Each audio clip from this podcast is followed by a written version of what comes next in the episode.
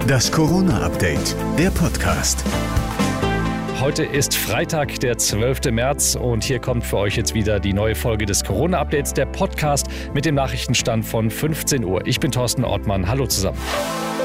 Er hat es wieder gesagt, das böse Wort. Jetzt stehen wir am Anfang der dritten Welle. Der Chef des Robert Koch Instituts Lothar Wieler und die passende Analyse hat er heute gleich mitgeliefert. Bei den unter 60-Jährigen steigt die Inzidenz sogar wieder an. Und seit Mitte Februar steigt auch die Inzidenz bei den unter 15-Jährigen und zwar sehr rasant. Wir sehen auch wieder mehr Kita-Ausbrüche.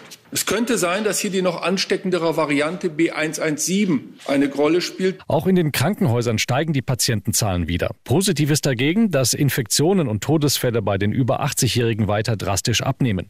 Bundesgesundheitsminister Spahn hat heute auch noch mal den AstraZeneca-Impfstoff verteidigt. Mehrere Länder hatten Impfungen damit zuletzt gestoppt, weil Patienten Thrombosen bekommen hatten. Die Europäische Arzneimittelagentur hat nach Beratung der Experten erklärt, dass es keine auffällige Häufung von Thrombosen im Zeitraum zeitlichen Zusammenhang mit der Impfung gebe. Das Paul-Ehrlich-Institut analysiert die Lage parallel und kommt auch für Deutschland zu derselben Einschätzung. Den späten Einstieg der Hausärzte beim Impfen hat Spahn damit begründet, dass er im April noch nicht genügend Impfstofflieferungen erwartet, um Hausärzte und Impfzentren parallel beliefern zu können. Mallorca ist kein Risikogebiet mehr, weil die Infektionszahlen auf Deutschlands Lieblingsinsel zuletzt stark gesunken sind, stuft das Robert Koch Institut Mallorca und die Balearen nicht mehr als Risikogebiet ein. Damit würde bei einer Rückkehr Rückkehr zum Beispiel aus dem Osterurlaub die Testpflicht entfallen.